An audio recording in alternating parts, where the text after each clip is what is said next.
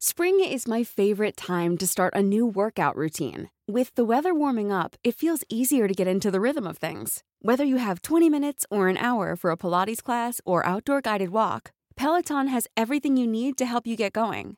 Get a head start on summer with Peloton at onepeloton.com. Selling a little or a lot? Shopify helps you do your thing however you cha-ching. Shopify is the global commerce platform that helps you sell at every stage of your business. From the launch your online shop stage to the first real life store stage, all the way to the did we just hit a million orders stage. Shopify is there to help you grow. Shopify helps you turn browsers into buyers with the internet's best converting checkout. 36% better on average compared to other leading commerce platforms because businesses that grow grow with Shopify. Get a $1 per month trial period at Shopify.com slash work. Shopify.com slash work.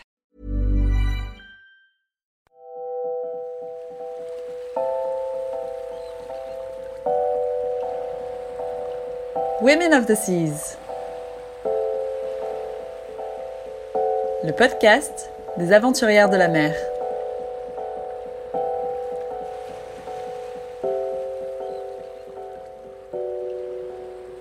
Malpelo, c'est, une île plus que chez moi, c'est comme un bébé. je, le, je, le souffre, je le souffre. Et donc là, le, le, mot passion euh, vient, parce que le mot passion euh, vient de souffrir. Et la passion, c'est pas toujours très gai. Euh, lorsque l'on voit, oui, il y a de l'engagement, il y a tout ça, mais la passion, quand tu vois dans le dictionnaire ce que ça veut dire passion, tu vois plus le côté négatif. Et dans ce sens, oui, je suis passionnée de Malpelo parce que j'en souffre.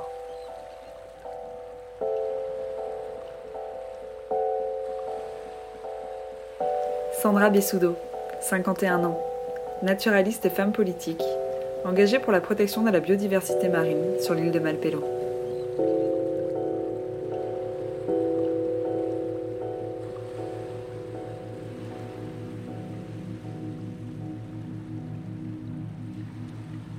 Je viens d'un papa français, niçois, d'une maman qui est née en Belgique et qui sont arrivés très jeunes en Colombie. Et mes frères et moi sommes nés ici en Colombie. Et depuis très petite, mon père m'a mis la tête sous l'eau avec euh, un masque euh, et des palmes et un tuba. Et j'ai découvert à l'âge de 4 ans des couleurs, des formes et bien sûr des poissons merveilleux comme le poisson ange des Caraïbes. Ça a été un coup de foudre pour euh, les animaux marins, en général les animaux, parce que c'est grâce à l'éducation que j'ai reçue de mes parents qui m'ont toujours donné l'importance de la nature, des animaux. Ensuite, euh, j'ai commencé à faire de la plongée bouteille. Je suis devenue, euh, à l'âge de 19 ans, monitrice de plongée. Et euh, j'ai commencé à travailler euh, en emmenant des gens plonger à gauche et à droite. Et un de ces endroits, c'était dans le Pacifique colombien, et on entendait parler et les pêcheurs qu'il y avait un endroit et avec beaucoup de requins. J'ai réussi à participer en 1987 sur euh, un des premiers voyages euh, de plongeurs, de moniteurs de plongée, que Malpelo, c'est une île au large de la côte colombienne et dans le Pacifique.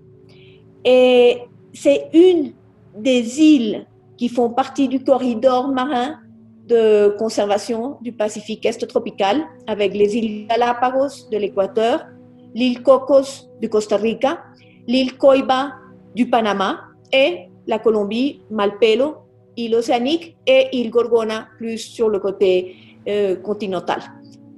Malpelo se trouve à presque 500 km de la côte de la Colombie. Et là, on a découvert les fonds de Malpelo. Il y a des formations coralliennes. Euh, dans le Pacifique colombien, il y a seulement deux endroits euh, ou trois endroits où il y a des, des, coraux. Et un de ces endroits, c'est Malpelo. Donc, il y a des formations coralliennes de coraux durs, de coraux mous. Et associé à ça, il y a énormément de poissons de récifs et plus tous les océaniques. Donc on voit des requins marteaux en banc, des bancs de requins soyeux, on a du requin baleine, on a des requins des Galapagos, euh, on a beaucoup de murènes euh, qui nagent librement, on a des bancs énormes de ludjans, des bancs énormes de carangues, de mérous. Enfin, c'est une biodiversité et une quantité et en animaux qui est vraiment est très impressionnant et très très beau. Et on a aussi un requin des profondeurs que j'ai eu la chance de voir pour la première fois et en vie euh, en, 1998. C'est ce que l'on connaît localement comme le requin monstre. Et c'est un requin des profondeurs euh, qui habite surtout euh, dans les profondeurs et qui remonte très très peu dans les zones des 60-30 mètres de fond. Un grand requin de 4 mètres et et c'est vraiment un requin merveilleux que l'on a aussi, on a commencé à étudier ses mouvements et les profondeurs auxquelles il arrive. Il arrive à plus de 2000 mètres de fond avec des températures de 2,4 degrés. Donc euh, voilà, c'est des espèces incroyables. Et on a pu le voir, on a pu voir plusieurs de ces individus euh, autour de Malpelo. Euh, il était répertorié par la pêche depuis 1810, je crois, mais vivant. Mm, mm. Et donc euh, maintenant, eh, bon, on sait que c'est un requin cosmopolite. Il a été aussi observé à Cocos, il a été aussi observé aux Galapagos, il a été observé à El Hierro, dans très peu d'eau, il a été observé au Liban, il a été observé à l'île Europa. Donc euh, voilà, c'est un requin qui est assez cosmopolite, mais sur lequel on sait très, très, très, très peu. On appelle le monstre de Malpé, Odontaspis ferox, le requin féroce. Voilà, Odontaspis ferox. Malpelo, c'est la partie plus élevée, c'est une, montagne qui vient depuis les profondeurs. Donc euh, les profondeurs vont jusqu'à 4000 mètres de fond et la partie la plus haute de cette île est, de 300 mètres sur le niveau de la mer. C'est une île qui fait 1,2 km. Euh, c'est une île où il y a une végétation très primitive, c'est-à-dire des algues, des mousses, euh, quelques graminées, mais c'est surtout euh, une île rocheuse. Sur cette île, il y a la population la plus grande de, fous masqués dans, sous la Granti. il y a pendant la période de reproduction plus de 100 000 individus. Et il y a aussi des espèces endémiques. Il y a un crabe endémique qui est très relié au crabe que l'on trouve à l'île de Clipperton, euh, qui est une île qui se trouve aussi dans le Pacifique oriental tropical, mais qui est une île française en face des côtes du Mexique. Euh, et il y a euh, un lézard, un gecko et un grand lézard qui habitent donc sur l'île. comment elles sont arrivées là-bas? Aucune idée, parce que c'est des espèces terrestres et que l'on sache ne nagent pas. Il y a aussi 60 espèces d'oiseaux différentes qui ont été répertoriées. Certains habitent là, la plupart sont migratrices et sont stationnelles. Sur l'île, il y a euh, un phare et euh, tous les mois, il y a euh, le poste militaire où il y a cinq militaires qui font la souveraineté sur l'île. Étant à Malpelo, parce que j'étais monitrice, j'ai commencé à emmener des gens plonger là-bas sur un bateau qui avait, qui avait 40 places. Il fallait le remplir avec 30 personnes et il fallait les trouver à l'époque. Et en allant à Malpelo, j'ai commencé à voir aussi eh, les bateaux de pêche qui étaient ancrés sur le corail, qui les ponts étaient couverts de, de, requins. Et cela m'a mis en alerte. Et donc j'ai créé un mouvement euh, avec des signatures pour euh, protéger l'île. Les choses dans la vie arrivent comme ça et tu prends les opportunités ou tu ne les prends pas. Et donc, euh, je dis cela parce qu'en 1992, je plongeais dans les Caraïbes et tout à coup, je, ben, je tombe à côté du, président de l'époque, du président Gaviria. Et donc, je lui dis, président, si vous aimez la plongée, il faut aller à Malpelo. Et deux ans après, en 1994, et il m'a demandé de l'accompagner à Malpelo. Nous avons fait deux plongées et j'ai profité pour lui donner toutes les signatures pour que Malpelo devienne une aire marine protégée. Donc, euh, il a laissé, avant de partir, euh, euh, tout le processus pour que cela commence. Et finalement, l'année d'après, en 1995, sur un autre gouvernement, le président Sampel a créé l'aire marine protégée, le sanctuaire de faune et de flore île de Malpelo. Suite après, ben, je continue à aller à Malpelo et on m'a appelé pour faire une conférence à Lisbonne euh, ou de travailler sur euh, une expo à Lisbonne euh, qui, c'était sur les océans, c'était Expo Lisboa 98. Et je me suis demandé, bon, qu'est-ce que qu'est-ce qu'on va faire? Donc, on m'a chargé de faire des ateliers le long des côtes Caraïbes, Pacifique, mais aussi l'Amazonie comme une troisième mer. Et à ce moment-là, je suis allée voir le directeur des parcs nationaux pour lui dire comment il pouvait m'aider avec les gens sur place, etc., pour travailler sur les mangroves, sur les coraux, sur euh, enfin plein de thématiques. Et j'ai profité de cette réunion pour lui demander bon, et qu'est-ce qui se passe avec Malpelo? Non? Il m'a dit non, ben, c'est une aire marine protégée, mais on n'a personne pour travailler là-bas, on ne connaît personne pour, euh, ben, pour protéger, pour être ben, sur, sur place. J'ai dit, ben, je me mets à votre disposition. Et donc, je suis devenue la première chef du, sanctuaire de Malpelo. Et donc, en ayant déjà, des, disons qu'une mission auprès du gouvernement pour protéger Malpelo, on a créé les différents programmes, on a réglementé l'écotourisme de plongée, par exemple. Et il faut dire qu'au début, quand j'arrivais là-bas et je, voyais, je voyageais avec euh, mes collègues plongeurs. Et il y en avait beaucoup qui, par exemple, arrivaient avec des grands frigidaires euh, portables et les remplissaient de poissons, de, de langoustes. Et moi, je me disais, ah non, non, non, non, non, ça, c'est pas possible. Et donc, bien sûr, on a interdit toutes sortes de pêches, même, pour, même de cette façon-là. Donc, c'était interdire la pêche non seulement pour les industriels, mais aussi pour et les gens qui allaient là-bas. Donc, on a organisé toute euh, cette partie d'écotourisme. On a mis euh, des bouées, des, amarres euh, au fond, parce que les, parois descendent presque verticalement jusqu'à 4000 mètres de fond.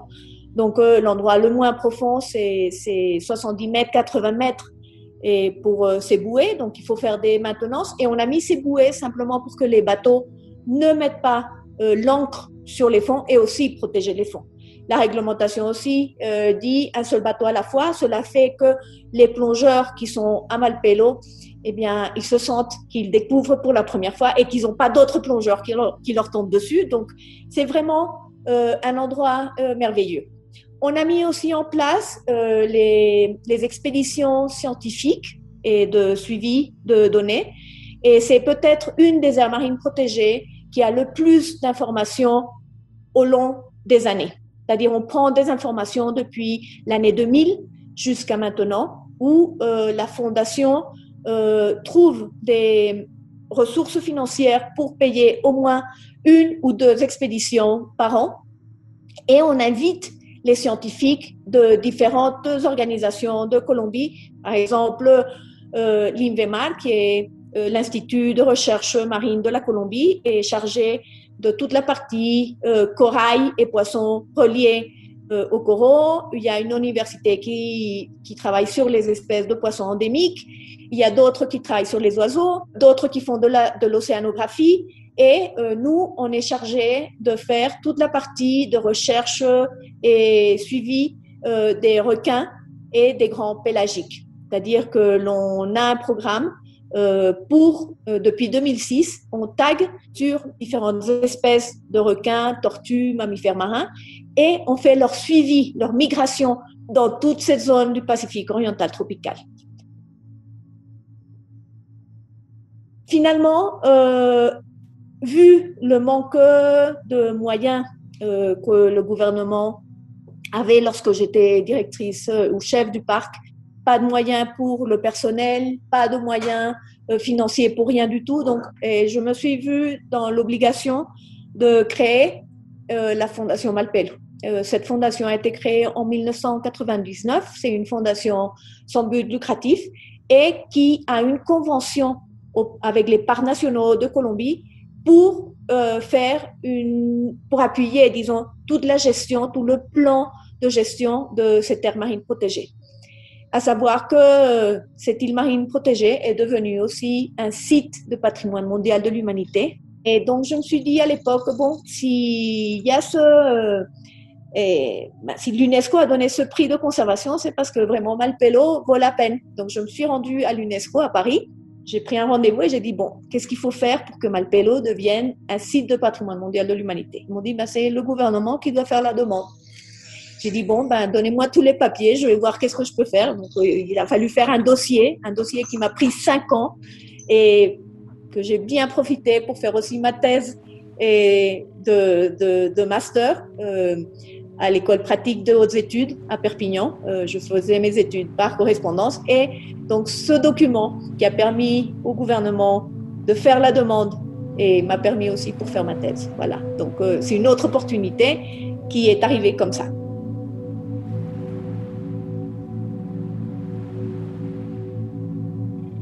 Une aire marine protégée est, est un endroit et comme son nom le dit, qui se protège, qui se conserve, parce que euh, c'est un endroit où bien euh, où il y a de la reproduction de plusieurs espèces et qui cette reproduction après avec les courants va aller alimenter d'autres endroits. Et sur les côtes euh, c'est surtout pour réussir à maintenir des écosystèmes et la biodiversité dans son meilleur état. Donc, on essaye euh, dans les aires marines protégées qu'il y ait un écotourisme avec de bonnes pratiques, euh, qu'il n'y ait pas de contamination, que tout ce que l'on fait là-bas, c'est fait avec euh, beaucoup d'attention. Et bien sûr, généralement, toute extraction est interdite. C'est vraiment pour la conservation, pour la recherche, pour l'éducation. Malpelo a aussi reçu énormément d'autres prix internationaux. Euh, c'est aussi une zone, euh, sensible, euh, spécialement sensible devant l'Organisation maritime internationale. Ça, c'est un travail que l'on a fait de la main avec la Marine nationale. Ça veut dire que les grands bateaux ne peuvent pas passer tout près de Malpelo pour éviter des problèmes de contamination. On a aussi élargi euh, l'aire marine protégée euh, en 2017. Elle a eu sa troisième euh, extension. Maintenant, c'est une aire marine protégée qui fait 27 000 kilomètres carrés. Donc, c'est pas tout petit. Faire la surveillance de la pêche illégale que malheureusement on continue à avoir de la part de nos pays voisins et de la pêche industrielle internationale. Et nous faisons de très gros efforts pour euh, que l'on puisse avoir de nouvelles technologies qui nous permettent euh, vraiment de protéger euh, notre biodiversité aussi en mer et éviter la pêche illégale. On a travaillé pendant huit ans pour avoir une loi qui, donne des, des, éléments plus forts aux différentes institutions pour lutter donc contre ce, ce, problème de la pêche illégale, la pêche non déclarée, euh, qui est bien sûr en train de faire beaucoup de mal à la sécurité alimentaire et surtout des communautés côtières qui dépendent euh, vraiment des ressources euh, de pêche.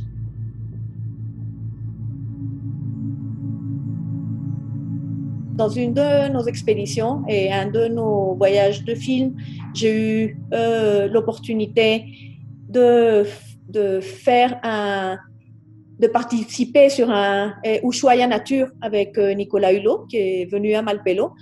Et euh, j'avais entendu parler du Grenelle de l'environnement. Et donc, je lui ai dit, euh, est-ce que tu penses que je peux faire plus ou moins la même chose en Colombie? Il m'a dit, ben, bien sûr. Donc, voilà. Donc, c'est en 2008, 2009 qu'il est venu, 2008, 2007, quelque chose comme ça, quelques années comme ça. Et euh, je me suis mis euh, à monter le pacte pour l'environnement euh, pour les suivantes élections de président. J'ai réussi à le faire signer par tous les candidats à la présidence. Et ce que je voulais, c'était que le, le, le, l'environnement le, soit transversal à toute une politique. Eh bien, je ne cherchais pas un poste au gouvernement, euh, ça c'était clair. Euh, mais finalement, le président qui a gagné euh, m'a demandé si je voulais être sa ministre. À quoi bah, c'est difficile de dire tout de suite non. Non? Donc, j'ai dit oui. sans me rendre compte d'une chose, et c'est que ben, le ministère de l'Environnement à l'époque était lié à l'habitat. Et Sandra Bessudo d'Habitat ne sait rien du tout. Moi, je ne sais pas construire une maison, je ne sais pas comment ça marche, les histoires des finances pour les, trucs, ça, c'est pas mon truc. Et je me suis dit, président, hmm, si vous me mettez de chef de ça, ça va très, très, très mal se passer. Et donc, euh, le président a dit, OK, donc on va faire une chose, on va séparer le ministère de l'Environnement, d'accord, de l'Habitat. Donc, il y aura le ministère de l'Environnement et le ministère de l'Habitat. Et donc, il m'a nommée haute conseillère du président pour euh, l'environnement, la biodiversité, l'eau et le changement climatique. Donc, j'ai été à côté du président et j'étais en charge de euh, d'appuyer la création donc de ce nouveau ministère et tout seul, où on a mis euh, beaucoup de force aussi. On a créé une direction pour toutes les, les affaires maritimes euh, et côtières qui n'existaient pas. C'était toujours tout sur terre et sur l'eau, il y avait très peu. Je suis devenue aussi présidente de la Commission colombienne des océans. Normalement, c'est le Premier ministre qui a ce charge, mais euh, le Premier ministre euh, à l'époque m'a demandé, Sandra, est-ce que tu peux euh, prendre ça sous ton... Ah, j'ai dit, mais, mais bien sûr. Voilà, donc j'ai pris aussi la présidence de la Commission colombienne des océans. Au gouvernement, j'ai fait quatre ans c'est-à-dire en Colombie, les gouvernements sont de quatre ans. Après, le président a à nouveau été réélu, mais je me suis dit que, que c'était bon, que j'avais déjà fait mon service militaire, et d'une façon, non, parce que être dans un gouvernement, quoique, bon, je suis restée deux ans et comme haute conseillère du président. Après, quand il y a eu euh, la séparation des deux ministères, j'ai vraiment pas voulu être euh, la ministre parce que c'est toujours des incendies qu'il faut être en train de, d'éteindre. Et tu n'as pas vraiment l'opportunité. Et à l'intérieur je sentais ça. J'avais pas vraiment la possibilité de, de je sais pas il y avait quelque chose qui qui, qui, voilà qui me qui m'enlevait beaucoup de liberté qui me cela me, me gênait énormément de n'avoir pas de temps pour la famille de ne pas avoir euh, de la liberté de pouvoir bouger un week-end et dire ah tiens ce week-end j'ai envie de me poser et de faire ci. Eh ben non tu tu c'était pas toujours le cas. Donc euh, euh, je fais deux ans comme autre conseillère ensuite quand j'ai voulu ne pas prendre le ministère de l'environnement il m'a dit non Sandra attends j'ai créé un autre bureau qui s'appelle l'agence présidentielle de coopération internationale de Colombie. Et comme toi, tu as trouvé tellement d'argent pour les requins que personne n'aime, je suis sûre que tu seras capable de trouver de l'argent pour beaucoup d'autres euh, sujets. J'ai dit, d'accord, ben je, fais ça.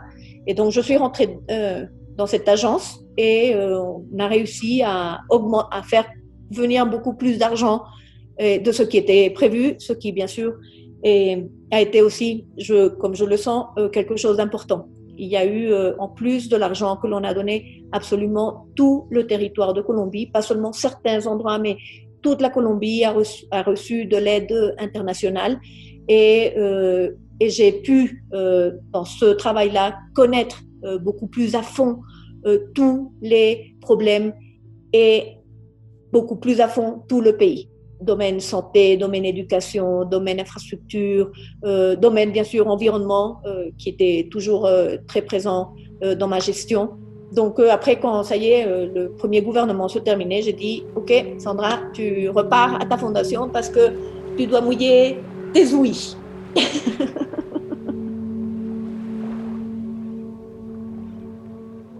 Sur toutes les expéditions, on a déjà fait plus de 40 expéditions à Malpelo. Et bien sûr, euh, je crois que sur euh, les 40, sur 38, j'ai été dessus. Pendant la navigation, on fait l'observation en mer, c'est-à-dire on regarde euh, la faune que l'on peut trouver, les baleines, les dauphins, des tortues en surface, d'autres poissons, des voiliers, parfois on voit, et on prend les données scientifiques, de, les coordonnées, la date, l'heure et si on peut l'espèce, voilà, et le numéro. Et tout ça, après, avec le temps, on le met sur des bases de données. Donc ça, c'est la première chose que l'on fait. On arrive à Malpelo, on se met sur la, sur la bouée et les activités commencent. On dort sur le bateau, mais on part sur les différents sites de plongée, de travail, avec des annexes. Généralement, c'est des, annexes euh, type Zodiac. Voilà. Et on fait, deux, on fait trois plongées par, euh, par jour euh, et on prend des données. Chacun a son travail, a, sa, ses protocoles pour prendre ses, données. Et le soir, ben, on arrive, on met tout au propre. Voilà, on range les caméras, les, les, les, les, batteries, machin, etc. On mange et après on est crevé, et ben on va dormir. Voilà.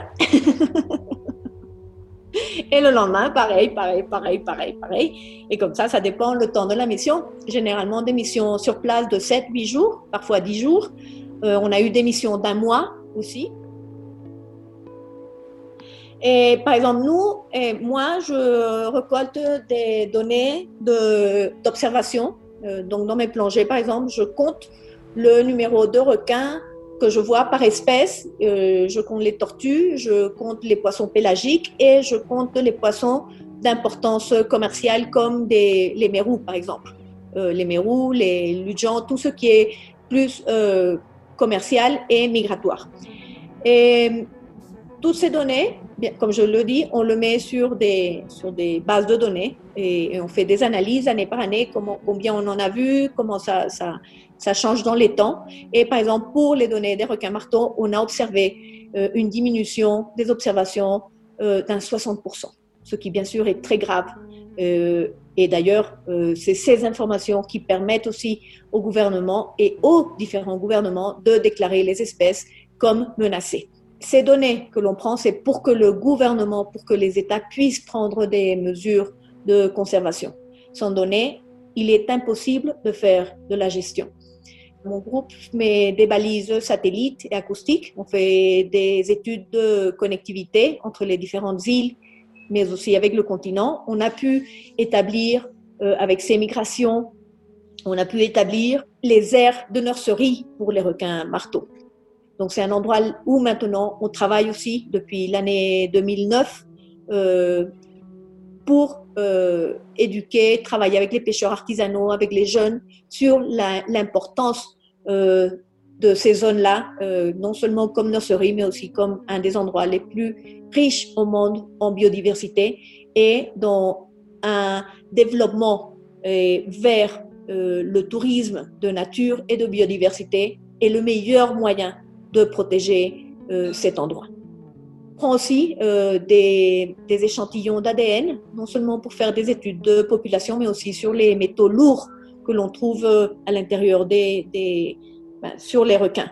On tue pas les requins, mais on prend des échantillons et on a pu établir les niveaux très hauts de mercure euh, dans ces espèces, puisque c'est là les espèces qui sont euh, dans la, partie la plus haute de la chaîne alimentaire et donc ils, ils, ils accumulent de toutes les autres chaînes, ils accumulent le mercure et donc on voit de, de, très hauts taux de, mercure, non seulement dans la chair du requin, mais aussi euh, dans ses ailerons et donc une alerte pour la santé humaine. Et une façon aussi d'essayer que les gens comprennent que c'est pas très bon de manger du requin et que c'est mieux d'avoir des requins vivants que des requins morts.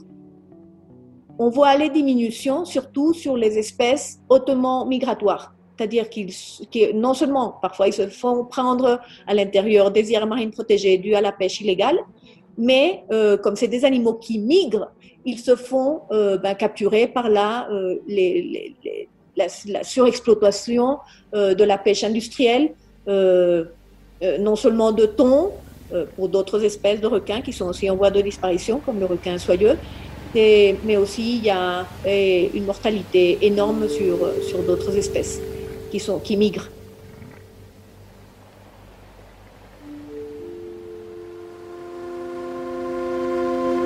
5 heures du matin, des filets de pêche encerclent le bateau et bloquent son hélice. Le coupable, le Queen Elizabeth, est un bateau de pêche colombien le capitaine demande de l'aide pour récupérer ses filets cassés par la tempête. Il prend le Maria Patricia pour un pirate comme lui.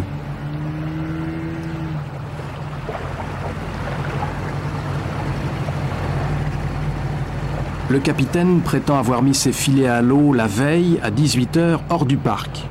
Vers 2h du matin, en les relevant, le courant l'aurait embarqué malgré lui jusqu'à Malpelo. Sur le pont, c'est un carnage. là, il y a des requins renards. Et là, c'est des requins marteaux. Les mêmes qu'on trouve, euh, que l'on voit quand on plonge. Ceux-là sont des requins de profondeur. Ils remontent euh, la nuit. Euh, c'est des requins très timides aussi. C'est des femelles. La plupart d'entre eux, c'est des requins femelles. Le capitaine n'a pas encore compris qu'il a pêché la directrice du parc. Normalement, je devrais confisquer la pêche, mais qu'est-ce que je vais faire avec la pêche? Où est-ce que je vais la mettre? Est-ce que je dois la jeter dans l'eau? C'est des gens pauvres qui vivent de, de la pêche. Donc, euh, est-ce que c'est du gâchis Jeter les requins, les animaux? Dans On ne va pas remonter les poissons un par un quand même. Écoutez, nous attendons l'armée.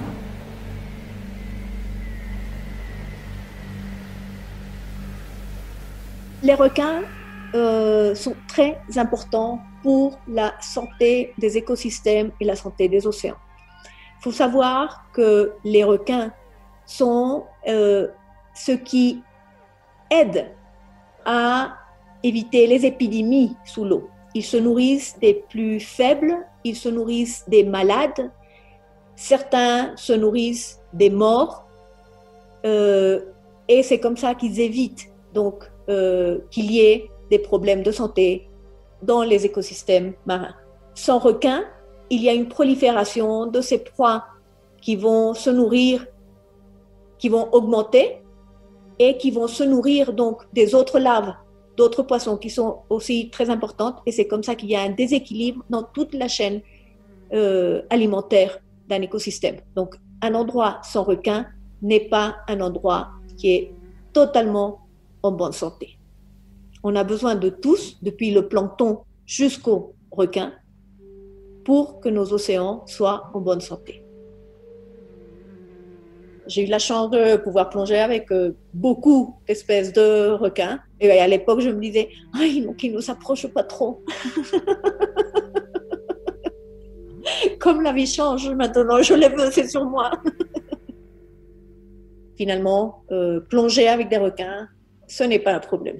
C'est vraiment des créatures merveilleuses. Les requins ne sont pas ce que l'on a voulu nous mettre dans la tête comme des monstres sous-marins. Non, c'est vraiment des créatures merveilleuses, des créatures très importantes et il faut les protéger.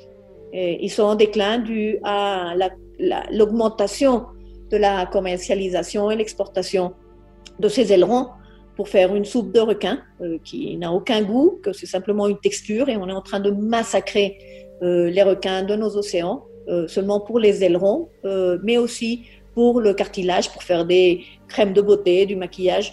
Euh, que je trouve euh, triste euh, de pouvoir perdre une biodiversité pour quelque chose qui n'est pas possible et de continuer. Donc il est temps que les gens comprennent que l'on doit prendre conscience que même si on ne plonge pas, que même si, si on habite dans la montagne, eh ben, on doit faire attention à notre environnement, que les rivières sont importantes parce qu'elles versent, elles se versent aussi sur les océans, que la contamination des rivières, que la contamination des eaux euh, affecte aussi la santé de nos, de nos océans et qu'il faut vraiment être conscient de qu'est-ce qu'on utilise euh, et qui provient de la mer.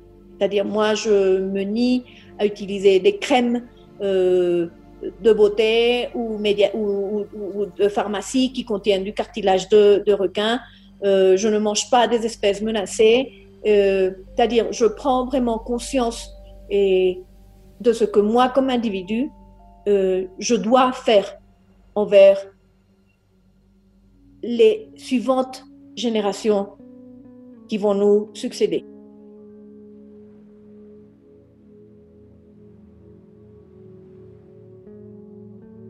Un des problèmes, malheureusement, vient du secteur pêche industriel qui est en train de faire des manifestations et mettre les, pêcheurs artisanaux euh, contre nous parce qu'on a fait un, arrêté et pour interdire la pêche du requin et la commercialisation, l'exportation des produits de requin en Colombie. Bien sûr, euh, ça pour euh, les industriels qui capturent et qui commercialisent euh, les requins sous le prétexte de pêche incidentelle, euh, c'est pas ce qui va et permettre aux océans de se récupérer.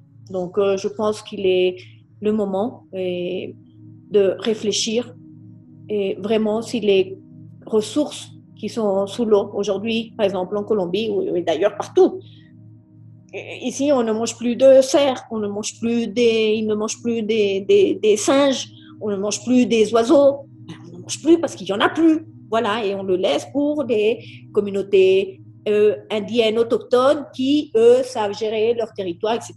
Mais on ne peut pas alimenter le pays, mais en plus exporter pour euh, euh, nourrir avec des ressources qui ne sont pas renouvelables le monde entier.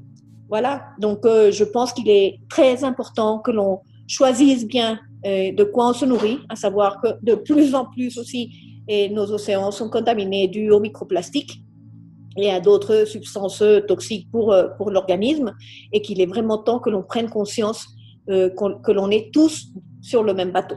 Bien sûr que j'ai des pressions, et bien sûr que, que, que, que, je reçois des, des, des menaces, et, on met des trucs sur euh, Internet, que je suis en train de tuer, de tuer les gens de faim, et que... les gens qui travaillent avec moi, les pêcheurs artisanaux qui travaillent avec moi, les pêcheurs de subsistance qui travaillent avec moi se rendent bien compte du problème. Et je connais déjà des endroits, non seulement en Colombie, mais aussi des endroits dans le monde où les communautés côtières sont les plus pauvres dues à la destruction de leur milieu où ils habitent autour.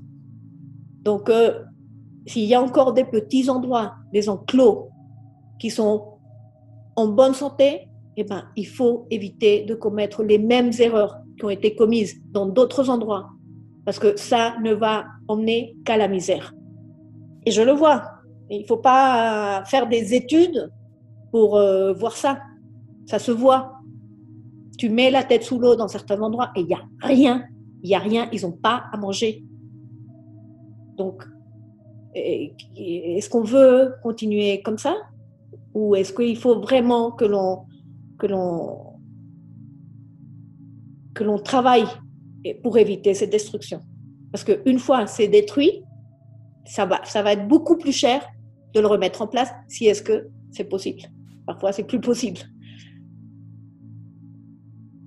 Dans un pays comme la Colombie où il y a ils tuent beaucoup les leaders environnementaux, j'ai déjà eu des amis qui ont été tués.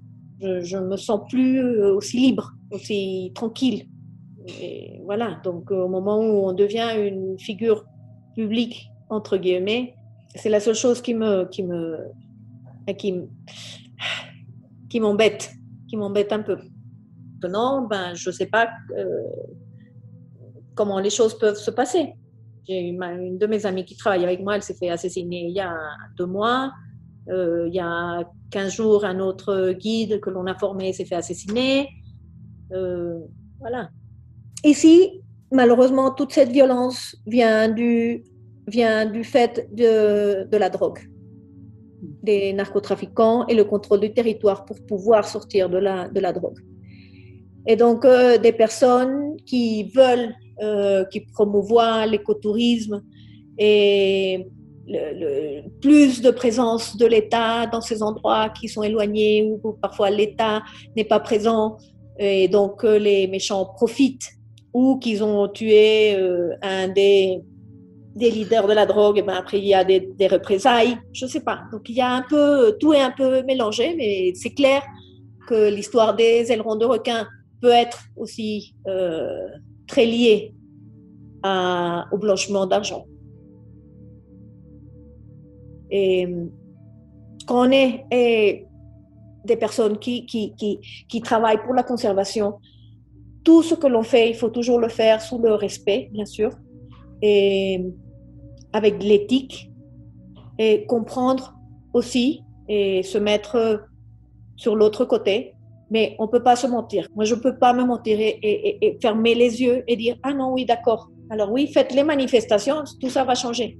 Non, ça ne va pas changer. Donc c'est à tous vraiment de faire quelque chose si l'on veut euh, vraiment euh, a conscience et protéger la biodiversité, protéger la sécurité alimentaire. Je comprends les difficultés des communautés côtières. Je comprends leur situation euh, qui n'est pas toujours la plus facile. Pas de santé, il n'y a pas d'éducation, il n'y a pas les, choses les plus basiques ne sont pas là. Donc, lorsque tu commences à avoir une relation avec les communautés, bien sûr, tout ça est un autre aspect qu'il faut aussi travailler.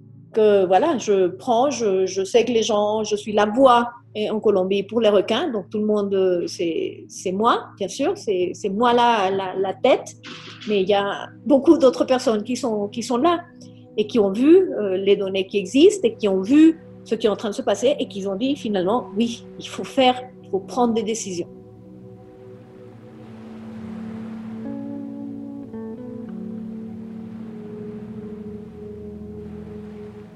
La vie, c'est ma vie. Je vois pas ma vie euh, sans la mer.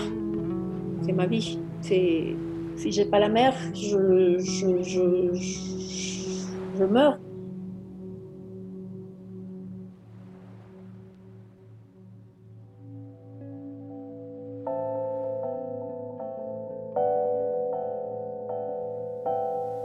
Lors d'une récente expédition scientifique, Sandra a découvert au large de l'île de Malpelo des monts sous-marins abritant de nouveaux écosystèmes. Ces monts, qui se trouvent par 130 mètres de fond, sont de véritables oasis pour les requins migrateurs, leur permettant de se nourrir, se reproduire et de se faire nettoyer de leurs parasites. Sandra ne cesse d'œuvrer à la préservation de cette biodiversité à l'équilibre fragile. Retrouvez le portrait de Sandra sur le site du podcast womenoftheseas.org. Dans le prochain épisode de Women of the Seas, Découvrez le portrait d'une femme, commandant de la Marine nationale, embarquée sur le brise-glace L'Astrolabe.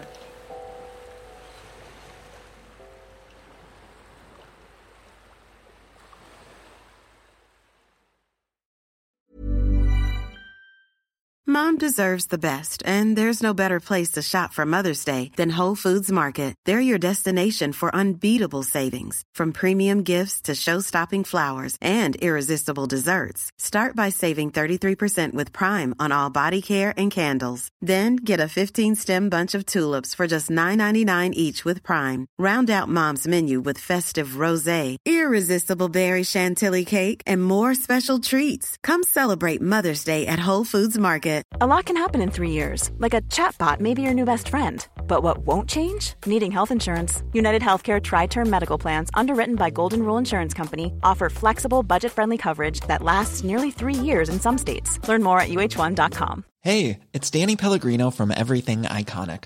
Ready to upgrade your style game without blowing your budget? Check out Quince. They've got all the good stuff shirts and polos, activewear, and fine leather goods all at 50 to 80% less than other high-end brands.